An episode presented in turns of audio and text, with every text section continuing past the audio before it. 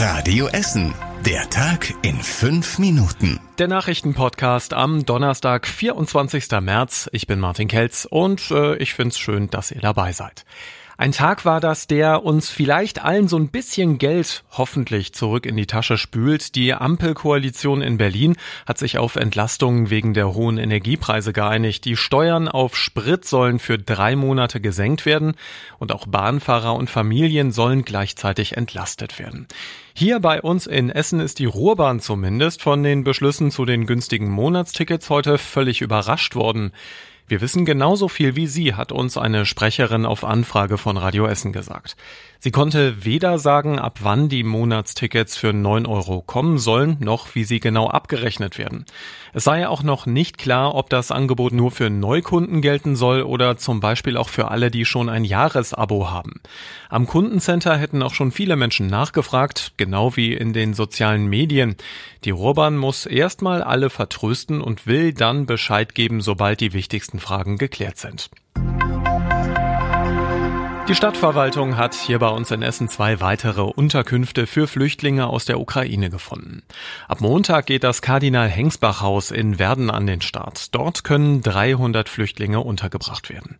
Eine Woche später soll das Jugendhaus St. Alfred in Kettwig fertig sein. Da ist Platz für 120 Menschen. Diese Plätze sind dringend nötig. Zuletzt waren Unterkünfte in der Stadt fast komplett belegt.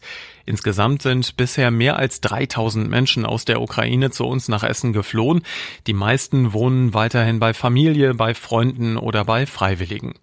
Und für die Flüchtlinge und für die Helfer hier bei uns in Essen werden Telefon und Internet immer wichtiger.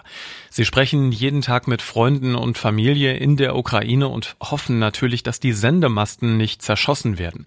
Igor Sika ist Ukrainer und arbeitet als Fechttrainer im Essener Südviertel.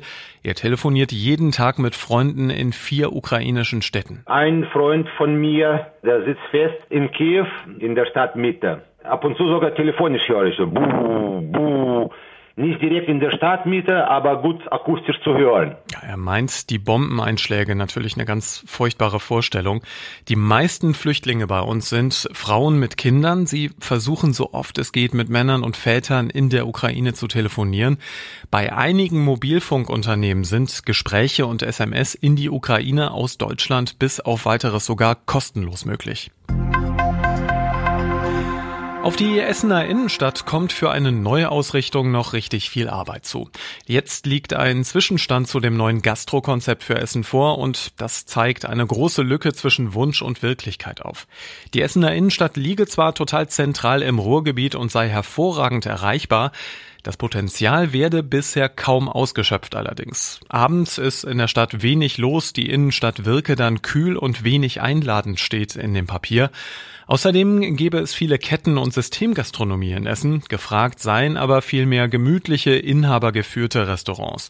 Das nächste Ziel ist jetzt, mutige Restaurantpioniere zu uns nach Essen zu bekommen, die dann gleichzeitig andere Betreiber mit anziehen könnten.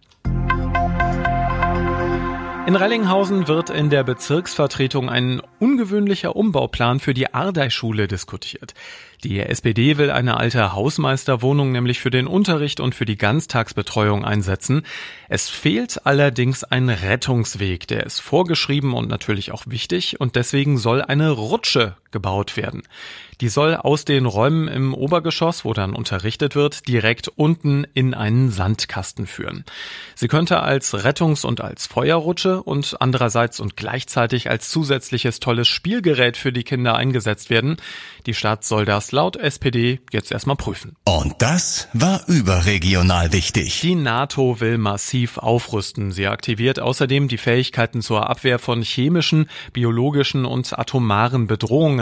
Das hat General Generalsekretär Stoltenberg beim Sondergipfel in Brüssel gesagt. Und nach Ansicht des EU-Außenbeauftragten Borrell ist das russische Vorgehen in der Ukraine ein totaler Misserfolg. Da sie die Städte nicht erobern könnten, bombardieren sie jetzt die Städte und töten unschuldige Menschen. Das sagte Borrell am Rande des EU-Gipfels in Brüssel. Und zum Schluss der Blick aufs Wetter. Der Abend und die Nacht hier bei uns in Essen sind sternenklar. Es ist richtig kühl, allerdings später wieder zwei Grad in der Nacht. Morgen dann wenige Wolken, sehr sonnig sieht's bei uns aus, 18 Grad für Essen. Und ins Wochenende geht's weiter mit schönen Aussichten, 17 Grad und dazu ist es trocken. Das war unser Podcast heute an diesem Donnerstag. Kommt gut in den Feierabend und das Update mit allem Wichtigen aus Essen gibt's morgen wieder ab 6 Uhr hier bei Radio Essen. Schönen Abend für euch. Das war der Tag in fünf Minuten. Diesen und alle weiteren Radio Essen Podcasts findet ihr auf radioessen.de und überall da, wo es Podcasts gibt.